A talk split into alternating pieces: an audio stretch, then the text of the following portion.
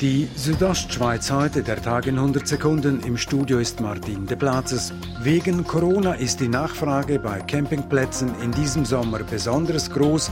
Im Oberengadin prüft Pontresina deshalb eine Notlösung. Auf Ausweichstellplätzen soll das Wildcampieren ermöglicht werden. Wo man dann die Leute einfach aufmerksam machen kann, dass sie dort für, für eine Nacht dort oben können übernachten dass sie dort eine minimale Infrastruktur zur Verfügung haben. Sagt der Geschäftsführer vom Pontresina Tourismus, Ursin Meissen.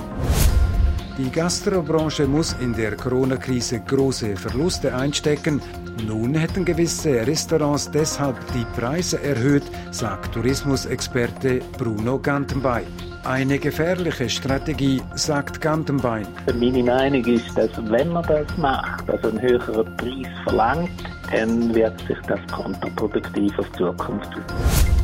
Die Privatklinik Gut und das Spital Oberengadin gründen gemeinsam eine Klinik. In dieser sollen Beschwerden und Verletzungen am Bewegungsapparat behandelt werden. Das neue Zentrum soll in zwei Jahren im Spitalgebäude in Sameden eröffnet werden. Die Region könne damit eine breite medizinische Versorgung anbieten, sagt Gabriela Payer, Präsidentin der Stiftung Gesundheitsversorgung Oberengadin. Wenn wir gemeinsam Projekte in die Zukunft vorantreiben, dann ist das wesentlich effizienter wesentlich wirtschafter, als wenn das jeder für sich tut.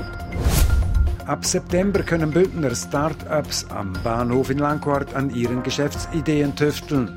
Dort eröffnet der Technopark Grabünden. Für den Innovationsstandort Grabünden sei dieser Technopark von großer Bedeutung, sagt Regierungsrat Markus Kaduff. Das bedeutet, dass der Brain Drain gestoppt werden kann, indem dass die Unternehmen bei uns im Kanton gegründet werden, die Arbeitsplätze dort geschafft werden und letztendlich auch das Steuersubstrat bei uns im Kanton bleibt.